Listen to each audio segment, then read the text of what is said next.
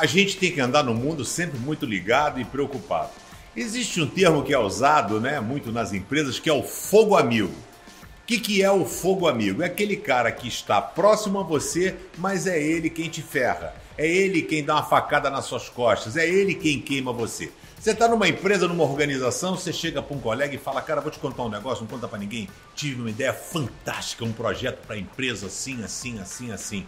Quando você vê, o cara foi promovido porque ele roubou a sua ideia. Né? O fogo amigo tem é, existido em todos os lugares e todas as esferas. E tinha um cara que era um profeta, né? Então era um cara que falava com Deus chamado Balaão. Foi chamado pelo rei Balaque para poder jogar uma praga, uma maldição no povo. Deus falou: "Não vai. Não vá". E aí ele falou para os caras: "Não vou". Mas, como diz um velho ditado, tudo tem o seu preço. O rei falou: ele não veio porque nós demos pouca grana. Ofereça mais dinheiro. E quando oferece mais dinheiro, aí ele pega e fala: Olha, eu vou perguntar para Deus de novo. Deus já tinha falado para ele não ir. E aí, quando ele vai perguntar, Deus fala: Ok, perguntou de novo? Então vai. Mas você só vai falar o que eu mandar. No meio do caminho, o balão encontra uma jumenta. Ele está montado na jumenta e a jumenta dele trava porque tem um anjo na frente e a jumenta não passa. Ou seja, o jumento viu o anjo e ele, que era um profeta, não conseguiu ver o anjo. Cuidado, hein?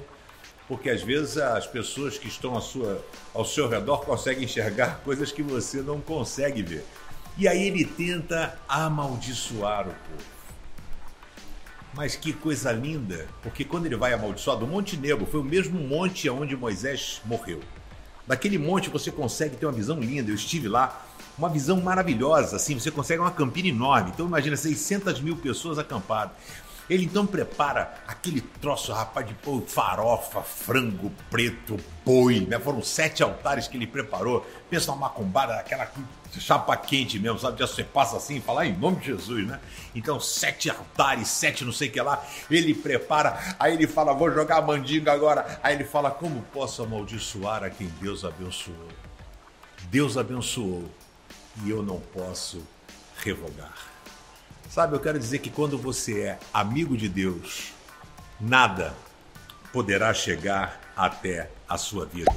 Números, capítulo 23, verso 8. Como posso amaldiçoar a quem Deus abençoe? Você é abençoado por Deus?